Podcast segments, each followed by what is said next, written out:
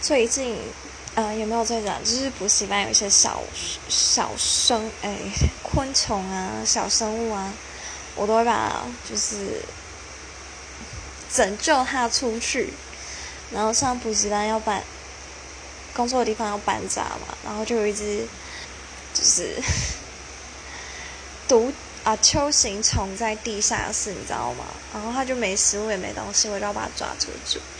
然后就有同事就说，就是他的命自己会走下去，不用管他。但因为他怕我受伤被扎到，但我还是把它用出去。